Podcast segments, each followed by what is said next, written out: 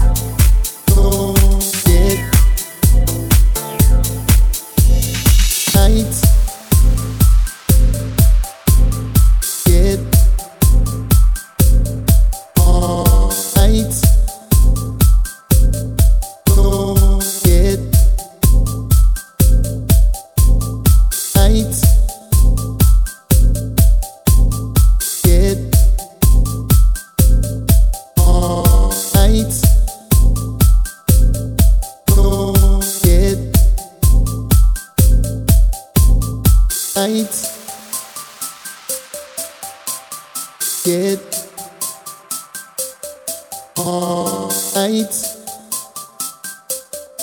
Don't get. Right.